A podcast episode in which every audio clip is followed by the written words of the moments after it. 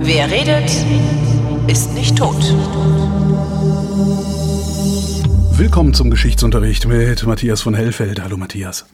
Ja, mit friedvollen Grüßen heute. Uh, goldene Moderationsbrücken. Denn unser Thema heute ist der Westfälische Frieden, der den Dreißigjährigen Krieg beendet hat, 1600.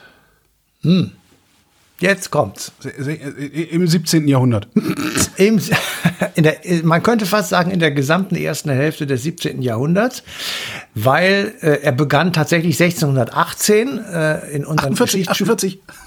Genau, in unseren Geschichtsbüchern in der Schule stand dann drin, dass der Prager Fenstersturz der Anlass war. Ähm, und äh, die, die zweite Geschichte war, dass die Bürger unten einen Misthaufen aufgehäufelt hatten, damit die aus dem Fenster fallenden auf der Prager Burg äh, sich nicht zu Tode kommen, sondern dass sie das überleben. Und das haben sie auch überlebt. Ähm, sind, sind ja wahrscheinlich Russland. Ne? Auf eine andere Art, als das mit dem Misthaufen war. Aber egal. Und der endete halt 30 Jahre später mit dem Westfälischen Frieden von Münster und Osnabrück. Und das ist ein wunderbares Beispiel, dieser Frieden und der Krieg, ähm, wo man versuchen kann, historische Analogien zu ziehen. Mhm. Ähm, wir wissen alle, dass man das mit Vorsicht tun soll. Das ist auch wirklich wichtig, dass man diesen Vorsatz macht, weil natürlich kann man keine historische Epoche mit einer anderen sozusagen wie so ein Pauspapier übereinanderlegen und direkt miteinander vergleichen. Ich weiß nicht, wer es gesagt hat, aber die Geschichte wiederholt sich nicht, aber sie reimt sich. Das fand ich einen sehr schlauen Satz. Ja, es gibt eben viele Ähnlichkeiten, sagen wir es mal so. Mhm. Und die würde ich gerne ähm, versuchen, äh, sowohl für die Ursachen als auch für das Ende so ein bisschen auf unsere heutige Zeit zu übertragen, weil ich finde es schon relativ evident, was da sozusagen die Historiker sich äh, überlegt haben. Und wenn man dann so ein bisschen Ahnung hat und das versucht nachzuvollziehen, dann muss man sagen, ja, da könnte man schon einen Schuh draus machen.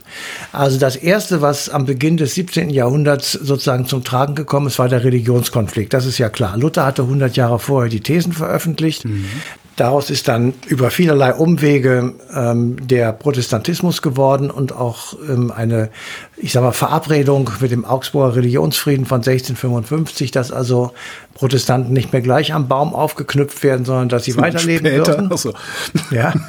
ähm, aber es hat eben immer wieder so Rekatholisierungsversuche gegeben, weil die Katholiken um den Papst herum natürlich das nicht so gut fanden, dass es da eine zweite christliche Konfession gab. Und wenn man ganz äh, genau guckt, gibt es sogar noch eine dritte, nämlich die Calvinisten. Und in Frankreich waren es die Hugenotten. Also es war schon relativ viel ähm, ich sag mal, religiöser Stress äh, mhm. in, in, auf dem Kontinent.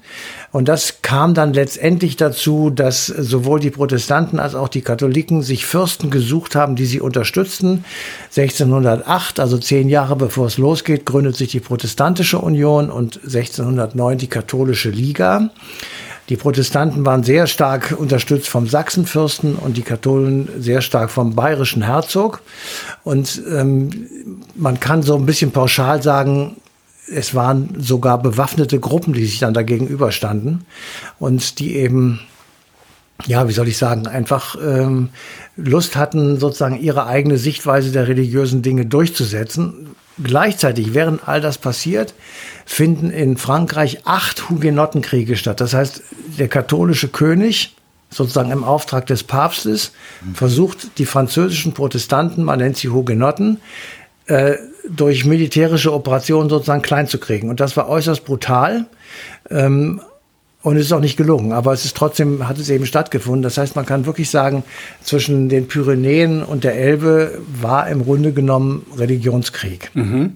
So, jetzt machen wir einen kleinen Break und gehen zum 1. Februar 1979. Da ist der 30-jährige Krieg schon etwas vorbei. 1979. Ähm, an 1979. An dem Tag landet eine ähm, Passagiermaschine aus Paris in Teheran. Mhm. Und an Bord ist der Ayatollah Khomeini. Ja. Und Ayatollah Khomeini übernimmt sozusagen das revolutionsgeschüttelte Persien mhm. von Shah Reza Pahlavi und benennt es um in eine islamische Republik Iran. beziehungsweise er nennt es nicht nur um, sondern er baut es um zu einer islamischen Republik. Darunter Und in dem Moment, noch heute, ja. in dem Moment, genau, in dem Moment, wo er das tut, ähm, ruft er sozusagen einen, ja, wie soll ich sagen, nationalreligiösen Aufbruch für die arabische Welt aus. Also er sagt, wir werden jetzt uns sozusagen zu unseren Wurzeln zurückbeamen und wir werden äh, klar machen, dass also unsere Wurzeln im Islam sind und wir werden unser gesamtes äh, Leben nach den Regeln der Scharia ausrichten und eben entsprechend neu machen, im Gegensatz eben zu dem, was vorher stattgefunden hat, nämlich ähm, eine völlig verweltlichte und westliche Welt, die ähm, Dekadent. dekadent und schrecklich ist. Wir haben jetzt ein großes, mächtiges Land am Persischen Golf im Mittleren Osten, das mittels einer Revolution zu einem Religionsstaat wird. Wir haben innerhalb der Muslime die Schiiten, die Sunniten und die Wahhabiten, die sich auf verschiedene Länder aufteilen. Die Wahhabiten sind mehrheitlich in Saudi-Arabien, Sunniten und Schiiten verteilen sich mit unterschiedlichen Gewichtungen auf den Irak und den Iran. Allen zusammen ist wichtig, dass Christen für sie ehrlich gesagt eher uninteressant sind, aber Juden das Feindbild. Ja. Und es passiert innerhalb von ganz kurzer Zeit, dass von den 80.000 Mitgliedern der jüdischen Gemeinde in Persien noch 10.000 der jüdischen Gemeinde im Iran bleiben. Die 70.000 wandern aus, meistens nach Israel. Und alle drei Religionsrichtungen des äh, Muslim, der Muslime erklären Israel als Stachel im arabischen Fleisch. Das ist ja nichts Neues gewesen für Israel, das wussten sie auch schon immer.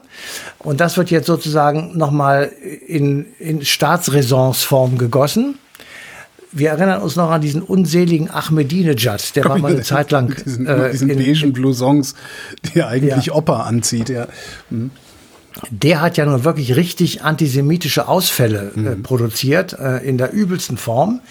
Das hat der, Ko der Komödie nicht so gemacht, aber die Staatsräson war das. Und das ist einfach auch wichtig, um mal so eine Art, ich sage ja, wir wollen versuchen, Analogien herzustellen. Und dieser religiöse Konflikt wird genau wie im 17. Jahrhundert mit einem Machtanspruch verbunden. Der Ayatollah sagt, der Iran ist die Führungsmacht am Persischen Golf. Und es ist genau ein Jahr, nachdem der da die Macht übernommen hat, beginnt ein achtjähriger verheerender Krieg gegen den Irak. Das ist der erste Golfkrieg, der findet statt 1980 bis 1988. Und das ist extrem blutig. Interessanterweise wird der gar nicht als erster Golfkrieg so bezeichnet, ne? sondern der erste Golfkrieg ist, als äh, Ja. der Irak äh, nach Kuwait rein ist. Ne? Ja, das stimmt. Das kann man halt, äh, ja, das kann man machen, wie man will, sozusagen. Aber der, man, es ist auch egal, wie du den nennst. Das ist der iranisch-irakische Krieg von 1980 bis 88, ähm, der wirklich pervers war. Ähm, da wurden Kinder an die Front geschickt ähm, vom Iran. Die kriegten einen Plastikschlüssel um den Hals gehängt und ihnen wurde gesagt, damit kommst du dann ins Paradies. Damit kriegst du die Tür zum Paradies auf. Ähm, es ging tatsächlich vordergründig um Religion, also um die Durchsetzung des Islam eben auch im Irak. Der war ja ein säkularer Staat unter Saddam Hussein. Es ging aber auch um die Vorherrschaft am Persischen Golf, über die, um die Hoheit über die Rohstoffe und über die Herstellung eines Großarabien. So, es vermischen sich also strategische Ziele mit religiösen Zielen. Und das Gleiche kannst du auch, und jetzt sind wir wieder im 17. Jahrhundert, ähm, feststellen, ich sag mal, in Mitteleuropa. So. Auch dort gibt es eine ähm, Destabilisierung des geostrategischen Raumes, kann man sagen, oder geopolitischen Raumes, nämlich die Welt zwischen dem östlichen, der östlichen Grenze des Heiligen Römischen Reichs bis, ich sag mal, zur westlichen Grenze Frankreichs war in Aufruhr und war eben nicht mehr stabil. Es gab keine klaren Führungsstrukturen, es gab innere Zerwürfnisse, es gab ähm, Verfassungskonflikte höheren Maßen und das Ganze findet statt in kriegerischen Auseinandersetzungen. Ich will mal so ein paar nennen. Wir haben die Hugenottenkriege erwähnt, die wirklich lang und brutal waren. Ähm, wir haben äh, gleichzeitig neben dem Dreißigjährigen Krieg, der wirklich nur einer von vielen Konflikten ist, äh, die 80 Jahre dauernde Befreiung der Niederlande von Spanien. Mhm. 80 Jahre auch schon mal lang. eine Sendung drüber, glaube ich, ne? Ja. Ja, 80 Jahre lang kämpfen die, die Holländer, unsere fröhlichen Nachbarn, um die Freiheit von den Spaniern. Wilhelm von Oranien, daher kommt das. Ähm, und die, die orangene Farbe. Ich tue die Sendung mal in die Shownotes, falls es nicht, äh, hat ja wahrscheinlich nicht Ja. jeder und jede gehört, ja. Macht das. Also jedenfalls, äh, da kann man dran sehen sozusagen, dass da wirklich genau, im Prinzip genau dasselbe passiert. Also wir haben diese, diese ähm, entsetzlichen Kriege, die also in Europa stehen. Die Hugenotten 1663 bis fünf- 1563 bis 1598. Die niederländische Befreiung 1568 bis 1648. Gleichzeitig kämpft die Heilige Liga, das war der Vatikan, Spanien, Venedig und Genua gegen das Osmanische Reich, das ist 1571. Dann kämpfen die Habsburger gegen Osmanen. Es geht um Ungarn, Kroatien und die Walachei. Das dauert von 1593 bis 1609. Du siehst also, es ist im Grunde genommen totale Aufruhr. Und das kann man tatsächlich vergleichen mit dieser Aufruhr, die nach dem ersten Golfkrieg in der im Mittleren Osten äh, da gewesen ist. Denn die Aufruhr geht weiter. Der Krieg mit dem Iran ist gerade mal ein Jahr zu Ende. Da marschiert der Hussein in Kuwait ein und sagt, ich muss jetzt um meine äh, hohen Kosten, das ist ja der Hintergrund gewesen, hohen Kosten des ersten Golfkrieges zu decken, brauche ich die Ölvorkommnisse in Kuwait. Und sagt einfach, Kuwait ist das 17. Provinz vom Irak. Ja. Marschiert da ein und löst den zweiten Golfkrieg aus. Also in meiner Zählung den zweiten Golfkrieg. So, dann die, der Irak verliert den gegen diese internationale Koalition der Willigen unter George Bush dem Älteren mit einem äh, UN-Mandat ausgerüstet. Ähm, er macht auch tatsächlich genau das, was in dem Mandat drinsteht. Also er befreit Kuwait, aber lässt den Irak in Ruhe. Und dann verziehen die sich die Amis und die Koalition wieder und hinterlassen ein totales Chaos im Irak. Wir gehen jetzt wieder zurück äh, in die, ins 17. Jahrhundert und stellen fest, das totale Chaos bricht tatsächlich auch in der Mitte Europas aus, und zwar bevor es den Krieg gibt. 1607, religiöse Unruhen mit vielen, vielen Toten. Wo? Kurz danach gibt es einen Reichstag in Regensburg. Der soll eine äh, Reichsintervention beschließen. Das ist etwas, das man, dass alle Teile des Reiches, die in dieser, in, im Reichstag versammelt waren, also alle freien Städte, alle Fürsten, der Kaiser und alles, die Reichsritter waren alle da vertreten. Und die müssen im Grunde dann darüber wachen, dass die Regeln, die es im Zusammenlegen zwischen Protestanten und Katholiken im Römischen Reich gegeben hat, dass die eingehalten werden. Und wenn die nicht eingehalten werden, dann kann man eine Intervention beschließen, also eine militärische Bestrafung des Täters sozusagen. Und 1608 beim Reichstag in Regensburg können sich die anwesenden Vertreter des Reiches nicht auf eine Intervention einigen. Und das bedeutet, das Miteinander von Reichsteilen und der Zentrale, also dem, Röm, dem römischen Kaiser oder römisch-deutschen Kaiser aus dem Hause Habsburg, das funktioniert nicht mehr. Das Reich ist nicht mehr regierbar. Jeder macht, was er will. Und das kannst du direkt danach sofort feststellen, nämlich die Protestanten gründen eine protestantische Union mit denjenigen Fürsten an ihrer Seite, die auch sich zum Protestantismus bekennen. Und dann sagen die Katholiken ein Jahr später, okay, das machen wir jetzt auch. Sie gründen die katholische Liga. So, das heißt, du hast ein nicht mehr regierbares Land, ein großes Land in der Mitte Europas mit einem wirklich mächtigen Kaiser, wenn denn alle Teile ihm helfen, also das römische Reich hinter ihm steht, das in sich zerstritten ist. Wir haben ein Frankreich, das von Hugenottenkriegen zerzauselt ist. Gleichzeitig gibt es einen polnisch-russischen Krieg, weil der polnische König möchte gerne den Zarenthron erobern. Und es gibt massive Versuche des Papstes bzw. der katholischen Habsburger, Böhmen, das protestantisch ist, zu rekatholisieren. So. Da verliert mir einen Überblick. Ja, haben das die ist auch, eine ja. Gemengelage. Die ist tatsächlich schwierig. Aber das ist das Gleiche, wie wenn du dir heute den Konflikt im Nahen Osten oder Mittleren Osten anguckst. Mhm. Wir haben Iran gegen Irak. Wir haben Muslime gegen Christen. Muslime gegen Juden. Wir haben Israel, die im Übrigen in jeden dieser Kriege, die dann kommen, eingegriffen hat, indem man mal eben schnell eine, Atom, eine Atomanlage bombardiert Mhm. oder mal eben schnell Nadelstiche versetzt mit kleinen Raketenangriffen. Wir haben das völlig ungelöste Problem im Nahen Osten, nämlich die Zwei-Staaten-Lösung Palästina und Israel. Wie, was soll das eigentlich? Wie geht es da weiter? Und jetzt kommt das was die Sache sozusagen zum Überlaufen bringt. Wir haben genauso, wie ich gerade beschrieben habe, im 17. Jahrhundert eine Auflösung der inneren Strukturen in vielen Ländern des Mittleren Ostens. Mhm. Libyen ist nicht mehr regierbar. Ja, äh, die Maghreb-Staaten sind weitenteils unter autokratischen Führung, genauso wie Ägypten. Das ist eine Militärdiktatur, wenn wir ehrlich sind. Mhm. Und alle kämpfen untereinander, gegeneinander und miteinander gegen die Strukturen, die die Europäer mit dem Sykes-Picot-Abkommen von 1917 dort festgelegt haben. Gerade Grenzen, Einfluss der Franzosen und der Briten, Gründung von Staaten, die nur dazu da sind, französische oder britische Interessen durchzusetzen. Also, Engländer gründen Irak, die Franzosen gründen den Libanon. Ja, den hat es vorher gar nicht gegeben. Und es wird zur Stabilisierung der Gegend das Königreich Jordanien ins Leben gerufen, das es vorher auch nicht gegeben hat. So, dagegen, gegen diese Ordnung, protestieren all jene, die ein Großarabien wollen. Dazu gehört nicht nur der Ayatollah Khomeini, sondern zum Beispiel auch der IS. Mhm. Und dieses Großarabien, man möge nachlesen bei Lawrence von Arabien, haben die Briten den Arabern 1917 versprochen. Wenn ihr uns gegen die Alli also gegen Deutschland und Ungarn helft ja. im Ersten Weltkrieg, dann gründen wir ohne Israel das Großarabien. Sie unterzeichnen aber gleichzeitig das Abkommen von Belfur, also Belfur-Abkommen, mit dem Dalfur-Abkommen, mit dem Israel sozusagen eine, eine Heimstatt im Nahen Osten, nämlich um Jerusalem herum, zugesichert wird. Also ein falsches Spiel. So. Wir, wir erleben dort seit 40 Jahren mittlerweile im Mittleren Osten einen Krieg, der nicht endet. Der geht jeden Tag weiter. Ja. Und genauso, genauso wie der 30-jährige Krieg, der eigentlich nach zwei Jahren hätte beendet sein müssen. Ja, mhm. die erste große Schlacht war am Weißenberg äh, in, in Tschechien.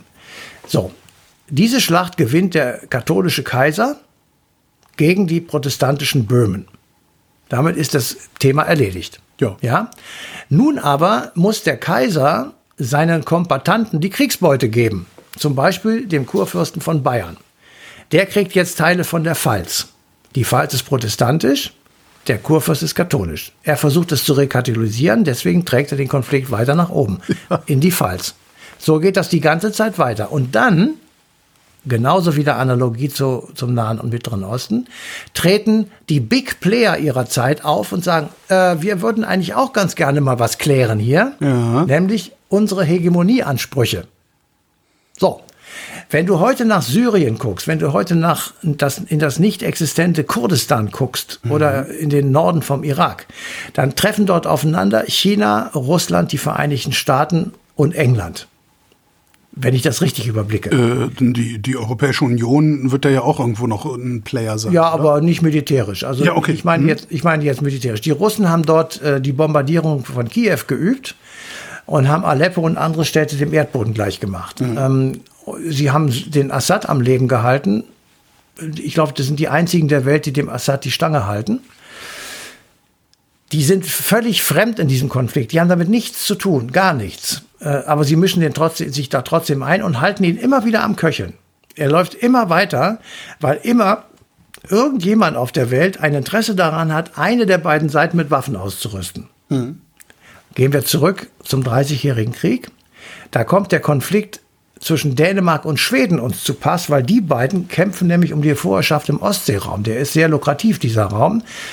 Äh, Fährverbindung oder Schiffsverkehr mit Warenaustausch und so weiter. Das ist ein ganz wichtiger Raum. Mhm. So, und erst kommt der Christian von Dänemark an den Start. Äh, der allerdings wird relativ schnell verprügelt und muss sich wieder verziehen und darf auch nie mehr wieder auftreten. Das muss er auch unterschreiben. Okay. Und kaum ist das geschehen, kommt ein gewisser äh, Gustav Adolf II. von Schweden an den Start und sagt, ich helfe jetzt den Protestanten. Und die Protestanten sagen nach einigem Zögern, ja, wenn wir das nicht annehmen, dann sind wir eh platt, also machen wir das lieber. Sie sind nicht so ganz begeistert, aber immerhin. So. Der ist aber nicht deswegen da, weil er ein Protestant ist oder weil er will, dass die Deutschen alle Protestanten werden. Das ist alles Quatsch. Er will Macht am, am deutschen Ufer der Ostsee haben. Mhm. Ja, das ist sein Ziel. Er will gerne, wie zum Beispiel das Mittelmeer ist auch so ein Meer, mhm. da würde es den Franzosen und Italienern am liebsten sein, dass sie die Maghreb-Küste beherrschen würden. Ja. Weil dann, dann hast du das ganze Meer für dich. So. Das war das gleiche Ziel da oben. Und als der Krieg dann zu Ende ist, kriegt er tatsächlich Wismar und äh, Rügen und sowas alles, wird alles schwedisch. Ja, kannst du heute noch sehen, das berühmte Schwedenfest in Wismar jeden Sommer.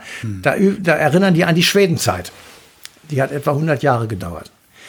So, das heißt, genauso wie wir in Syrien und im Libanon und in Libyen, wo überall gekämpft wurde, äh, externe Mächte am Start haben, die Geld und Waffen reinschießen, haben wir das dort auch. Wir haben es wirklich genau so. Wir haben Religionskonflikt, Schiiten, Sunniten, Wahhabiten, alle gegen die Juden und die Christen. Wir haben den Verfassungs- und Hegemonialkonflikt, den ich beschrieben habe mit dem religiösen, nationalreligiösen ähm, Aufbruch in der Region. Wir haben daraus folgend mehrere Kriege. Und wir haben 2010 den arabischen Frühling. Das ist der Ausdruck der nicht mehr Regierbarkeit dieser Staaten. Die Leute sind so gequält gewesen, Ja. dass sie gesagt haben, ich, wir müssen jetzt schießen. Das hat kein, wir, das, wir müssen uns jetzt wehren.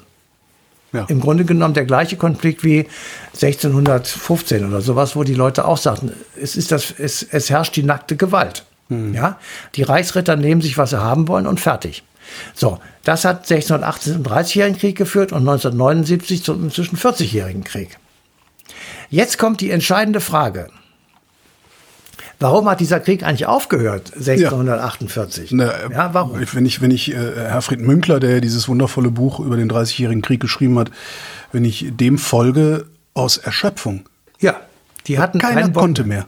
Genau, die konnten nicht mehr. Das haben die aber schon nach 20 Jahren festgestellt, kämpfen aber noch 10 Jahre weiter. Ja. Weil es hat etwa 10 Jahre gedauert, bis man sich auf etwas einigen konnte, was es vorher noch nicht gegeben hat. Deswegen ist das so wichtig und deswegen ist er auch so vorbildlich. Sie haben etwa 10 Jahre darüber nachgedacht, wer spricht mit wem, wann, worüber und wo. Weil nämlich die Katholiken und die Protestanten, die wollten auf gar keinen Fall in einem Zimmer auftreten. Und die Franzosen und die Schweden natürlich auch nicht, weil die waren ja die, die, die Gegenspieler. So, und der Kaiser hatte null Bock, da höchst selbst hinzureisen. Also musste man erstmal Leute finden, die sozusagen den Außenminister geben. Und dann irgendwann hat man gesagt, okay, wir nehmen jetzt zwei Städte und bauen frei, also kriegsfreie Straßen zwischen Münster und Osnabrück und natürlich meinetwegen von, äh, von Münster nach Wien und von Münster nach Paris und so weiter. Also dass man eben reitende Boten mit irgendwelchen Depeschen im Ärmel äh, freies Geleit gegeben hat und da ist auch wirklich keiner angegriffen worden. Dann haben die gesagt, wenn wir jetzt so Diplomaten haben, also ich sag mal einfach Außenminister, dann müssen wir die erstmal dahin kriegen. Und dann haben die gesagt, was brauchen wir denn dazu? Also dann haben die gesagt, ja, eigentlich alles. Wir brauchen deren Familien dort, deren gesamten Stab. Und das muss alles dort hübsch eingerichtet sein, damit die arbeitsfähig sind, würde man heute sagen, damit die Gremien tagen. Das heißt, die, die, die, haben da, die haben da mehr oder weniger so eine, nicht, eine Stadt aus dem Boden gestampft oder wie? Ja, Krass. genau so. Die haben da mehrere tausend Leute bewegt ähm, und natürlich noch einen ganzen Satz Mätressen dazu und was du alles so brauchst. Ja, das ist ja klar. Also äh, wir sind ja äh, mehrere Jahre unterwegs. Ja, ja, ja, ja, wir sind mehrere Jahre unterwegs. Das macht man sich gar nicht so klar, weil heutzutage ist das dann halt so, ja, die Konferenz von hm, und die dauert dann zwei Wochen oder sowas. Ne? Genau. Ja. So, und dann haben sie noch etwas gemacht und das ist bis zum heutigen Tage unwidersprochen. Sie haben bis dahin galt so, okay, wir schließen Frieden, aber da muss dann auch alles geklärt sein. Also nichts ist geklärt, bis alles geklärt ist. Da haben sie gesagt, nein, wenn wir einen Konflikt lösen, dann ist er gelöst. Punkt. Und dann gehen wir zum nächsten. Und das hatte zur Folge, dass der, der Krieg Das eigentlich heißt, die, 32 die, Jahre. die Protestanten haben erstmal mit den Katholiken verhandelt, ob, nee, andersrum, die Katholiken haben erstmal mit den Protestanten verhandelt, obwohl es Schweden waren. Aber das Schwedenproblem äh, ist, ist Nein, nein, das ist, das, pass auf, das ist voneinander getrennt worden. Da Okay. kannst du dir, äh, stell dir den KSZE-Prozess vor, Ja. wo du hinterher drei Körbe hattest, hat man das genannt, also Ja. drei Themen. So, das haben die auch gemacht. Die haben gesagt, wir haben den, wir müssen sehen, dass der Reichskonflikt gelöst wird, also Verfassung. Wir Mhm. brauchen eine Verfassung für dieses heilige römische Reich deutscher Nation. Ja. Komisches Ding, aber wir brauchen irgendwie eine Regelung. So, wir brauchen äh, Staaten, die das garantieren. Wir müssen irgendwie sicherstellen, dass das auch bleibt. Und wir müssen sicherstellen, dass die verdammten Söldner bezahlt werden. Denn das ist auch so ein Problem. Das heißt, hättest du jetzt im Nahen Osten auch. Ja. Da laufen Hunderttausende durchgeknallter Wahnsinniger rum, schwer bewaffnet. Mhm, die muss man irgendwie einfangen, ja. Ja, und nee, die musst du auch bezahlen. Wenn Ja, das die, wenn die nicht bezahlt Ja, werden, ja. dann leben die von anderen, dann gehen die irgendwo klauen. Mhm. Die halten die Knarre hin und sagen, ich kriege jetzt deine Schweine. So, und genau das ist im Dreißigjährigen Krieg nämlich passiert. Da sind marodierende Banden von nicht bezahlten Söldnern durch die Gegend gezogen und haben Städte angesteckt und Bauernhöfe und Leute ver vergewaltigt und umgebracht und deren Saatgut gefressen. Mhm. Völlig bekloppt. Ähm, so, also äh, das musste geklärt werden. Und dann hat man gesagt, dass wenn wir das jetzt nicht alles auf einmal klären, dann schieben wir das auf Folgekonferenzen. Ja, weil Schweden ist, ähm, äh, war als Garantiemacht auserkoren, genauso wie Frankreich. Und die haben dann haben die Schweden gesagt, ja, also äh, wir brauchen 12 Millionen Reichsgulden. Das ist eine unvorstellbare Summe gewesen. Okay. Äh, Die hätte wahrscheinlich so knapp gereicht, um ihre Auslagen für die Soldaten und für die Kriegsführung zu begleichen. Da haben die alle gesagt, wieso sollen wir jetzt 12 mit, das geht uns zu viel. Ja, okay, hat Schweden gesagt, dann lassen uns das auf danach vertagen. Das hat es dann auch gegeben. Es hat bis 1652 Nachfolgekonferenzen gegeben, die dann zum Beispiel hervorgebracht haben, dass Schweden 5 Millionen kriegt und nicht 12. Das heißt also, wir haben A, das Verhandeln delegiert auf Profis. Ja. Zweitens, wir haben den Religionskonflikt. Ich sag mal so, man kann das so sagen, Gott wurde vom Tisch genommen. Ja, Ja? ja. Es geht nicht darum, dass die Katholiken den Protestanten sagen, dass sie Recht haben.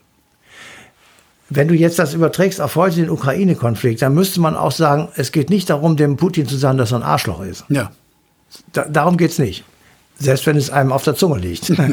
ja, also man hat Gott vom Tisch genommen, hat den Religionsstreit dadurch gelöst, dass alle Religionen gleichberechtigt sind. Alle. Nur die Juden nicht. Die hat man natürlich wissentlich vergessen. So. Das heißt, dieser Konflikt wurde einvernehmlich zwischen Katholiken und Protestanten gelöst und er hat dann tatsächlich auch dazu geführt, dass es keinen Religionsstreit mehr gibt. Also natürlich gibt es immer mal wieder Stress, klar, wahrscheinlich heute auch noch, aber es gibt eben keinen Krieg mehr oder gab keinen Krieg.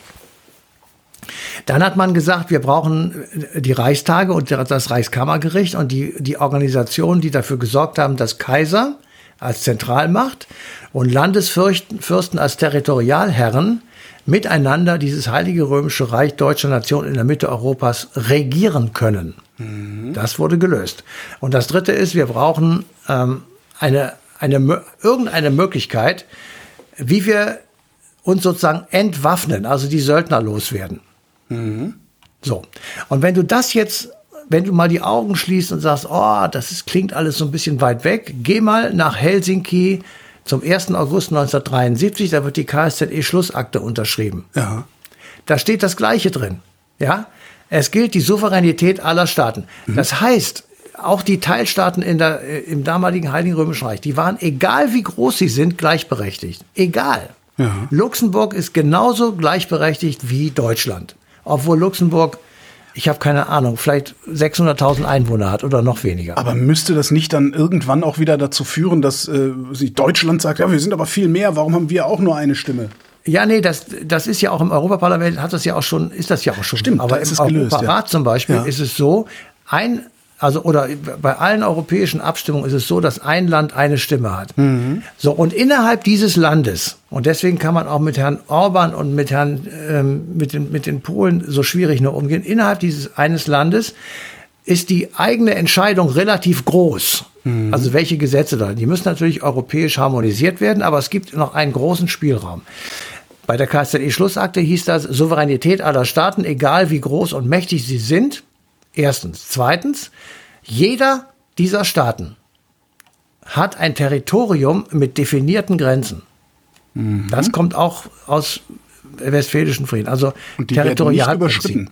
Darum, darum sind ja auch alle, die sich ein bisschen auskennen, so empört von dem, was Russland gerade veranstaltet. Ja, natürlich. Ja, ja. Weil Russland, Russland bricht das Völkerrecht, ganz einfach. Das nämlich, worüber wir gerade reden, ist Völkerrecht. Ja. In dem Territorium mit den definierten Grenzen hat niemand anders etwas zu sagen als diejenigen Länder, die in diesem Territorium wohnen. Ja. Oder Menschen, kannst du natürlich auch sagen. So, und das dritte ist Legalität. Das heißt, es garantiert allen Staaten die Gleichberechtigung. Also Souveränität, Territorium mit definierten Grenzen und Leg Legalität. Damit ist im Grunde genommen der, der Grundpfeiler gelegt für die KSZE, für äh, viele andere Friedensschlüsse, die man so in der Zwischenzeit davor hatte und für das Völkerrecht. Ja, das gilt, das ist ein Recht, das für alle Völker gleich gilt, egal ob das jetzt Chinesen, Kommunisten, Nazis oder was auch immer Ja. sind. Das Völkerrecht gilt. Und im Westfälischen Frieden, das muss man fairerweise sagen, galt der Krieg noch als legitimes, legitimes äh, politisches Mittel. Heute ist Gewaltverbot durch die UN-Charta dazugekommen, also das Gegenteil und die universelle Geltung der Menschenrechte. Das ist sozusagen noch add-on. Aber im Prinzip ist der Westfälische Friede der Grundstein des Völkerrechts, der natürlich weiterentwickelt wird. So, wenn du, wenn du hier jetzt einen Stopp machst und sagst, wenn wir doch schon so ähnliche Strukturen Ja. wie beim 30-jährigen Krieg, beim 40-jährigen Krieg im Mittleren Osten feststellen. Warum kriegen wir den Mittleren 45. Osten nicht auf die gleiche Art und Weise befriedet? Genau. Das hat der, das hat der Steinmeier mal gesagt, der Nahe Osten braucht einen westfälischen Frieden.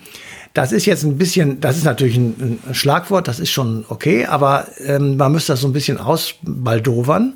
Aber man könnte tatsächlich versuchen, die Konflikte einzeln auseinander zu frickeln. Ich sag mal, du müsstest das Problem mit den Kurden lösen. Die leben in drei Staaten und nirgendwo richtig. Ja. Du musst eine Verfassung entwickeln für verschiedene Staaten, die halt im Norden Afrikas leben. Also Libyen angefangen, wahrscheinlich auch Tunesien. Ich, so genau kenne ich das jetzt nicht, aber äh, Sudan ist auch so ein Fall, wo du denkst, also das ähm, ist eine, das ist eine einzige Katastrophe. So, weil wenn wir das nicht lösen oder wenn wir nicht helfen, das zu lösen, ist das andere Problem, was wir derzeit haben, was jetzt aber nichts mit dem 30-jährigen Krieg zu tun hat, nämlich die Flüchtlingsbewegung wird immer größer werden. So. Jetzt hast du Ähm, natürlich noch das Problem dabei, dass damals, als sie das im Westfälischen Frieden gemacht haben, sie, es gab noch nicht diese Welt, die da drumrum ist und bestimmte, ich sag mal, gesellschaftspolitische Ansprüche stellt und sowas. Also ich glaube schon, dass es uns hier im aufgeklärten Westen oder im liberalen Westen sehr schwer fallen würde, für die nächsten 100 Jahre nochmal feudalistische Regime da zu ertragen. Ja, das stimmt. Deswegen Analogien sind ja wirklich auch Ja, keine eins zu eins. Das ist richtig. Wir haben heute andere Verhältnisse. Wir brauchen kein freies Geleit mehr, weil wir Internet haben und so. Das Genau. ist alles richtig und das geht auch alles sehr viel schneller. Aber es geht nur ums Prinzip. Wir könnten zum Beispiel die Kombatanten voneinander entfernen. Ja. Ja, wir distanzieren sie, indem wir sagen, der eine verhandelt in Bagdad und der andere in Teheran und der dritte in Jerusalem. So. D- Da machen wir drei Körbe und sagen, okay, in Bagdad verhandeln wir das Kurdenproblem. In Teheran von mir aus das Religionsproblem und in Jerusalem verhandeln wir die Verfassungsproblematik, die dieses, der ganze Quatsch da hat. Ja, denn auch die Palästinenser, das ist ja ein Haufen Wahnsinn. Da- Das müssen wir mal ehrlich sagen. Das Ja. ist ja, wenn du da reinguckst, das ist ja völlig irre. Ja. Ja. der Libanon, was ist das? Wie soll das gehen in Syrien? Ja, was machen wir mit dem, mit Libyen? So, und diese Staaten brauchen eine Verfassung. Die brauchen eine klare Struktur, wie die unterschiedlichen Interessen in diesen Ländern miteinander auskommen. Aber die können die So, sich halt auch nur selbst geben. Ne? So, Ja, sobald wir kommen stimmt. und sagen, Wir hier, macht, ihn- das machen wir, ihr schreibt jetzt eine Verfassung, heißt direkt wieder, nee, das ist von, von Ja, Westens eben. Wir, wir können das nicht oktroyieren, das stimmt. Das können wir auch in der Ukraine nicht. Ja. Aber wir können helfen. Wir können sagen, guck mal, wir haben das auch schon mal erlebt und vielleicht kann man so ähnlich agieren. Mhm. Das ist ja auch das, was der Münkler letztendlich auch, ich sag mal, antippt und sagt, vielleicht kann man ja äh, so ein paar Grundprinzipien. Zum Beispiel, wenn wir einen Konflikt lösen, dann ist der gelöst und dann wird er nicht wieder aufgemacht. Oder Mhm. wir, die, die Reparationsfrage klären wir später. Wenn wir jetzt uns nicht einigen können, dann machen wir halt irgendwann eine große Geberkonferenz für den Mittleren Osten und gucken mal, wie wir das zusammenkriegen. Ähm, wir können sagen, wir akzeptieren mal das Prinzip der Religionsfreiheit. Also wirklich, so wie bei uns, dass man sagt, das ist eine Privatangelegenheit, da kann jeder glauben, was er will und äh, fertig. In der Politik hat das nichts zu tun. Wir nehmen Gott aus dem Spiel. Ja. Und machen es im, zur Privatsache. Haben wir ja schon oft in dieser Sendung gesagt und in diesem Podcast. Insofern ähm, finde ich die Idee schon ganz spannend. Sie ist nur nicht realistisch, weil sowohl, ich sage jetzt mal, in, in Syrien, wie, wie willst du Herrn Assad dazu bringen, so einen Prozess mitzumachen, wenn er gepimpert wird von Putin? Ja. Ähm, wie willst du den Sudan oder die Zentralafrikanische Republik irgendwie an den Start kriegen, wenn sie von der Wagner-Gruppe terrorisiert wird? Ja. So, und im Übrigen hattest du das, wär, wäre auch noch ein schöner äh, Vergleich, du hattest auch damals schon diese, ich sag mal, paramilitärischen Verbände. äh, die eben tatsächlich für Geld gegen jeden gekämpft haben. Und die haben, das haben die auch gemacht. Als der 30-jährige Krieg zu Ende war, haben die gesagt, wo ist der nächste Krieg? Ja. Ähm, und das würde ja Herr Prigoschin auch gemacht haben, der vielleicht ja sogar noch am Leben ist. Dann kann er das ja noch mal probieren. wer, wer weiß es denn? So, also ich wollte einfach nur hier mal sagen, das ist ja auch ein, ein schönes Forum, wo man dann mal so ein bisschen rumspinnen kann. Ähm, vielleicht kann man ja das ein oder andere sich mal überlegen, ähm, weil alles ist besser als dieser Krieg, der einfach nur kaputt macht. Und ich weiß auch gar nicht, wie die Menschen in Teheran, die müssen ja alle völlig bekloppt geworden sein. Ja. Das, ist, das ist ja, da gibt's ja keine Familie, die nicht irgendwie Tote hat. Und Es es gibt ganze keine Familie Generationen, die nichts anderes kennen als Konflikt. Ja. und Krieg Ja. und Sanktionen. Ja. Ja, der Irak, ich meine, das ist ja Afghanistan, das ist ja ganz, das ist ja der reinste Wahnsinn. Matthias von Hellfeld, vielen Dank. Sehr gerne. Und euch vielen Dank für die Aufmerksamkeit. Die passende Ausgabe Eine Stunde History läuft am 23. Oktober 2023 im Radio, nämlich auf Deutschlandfunk Nova.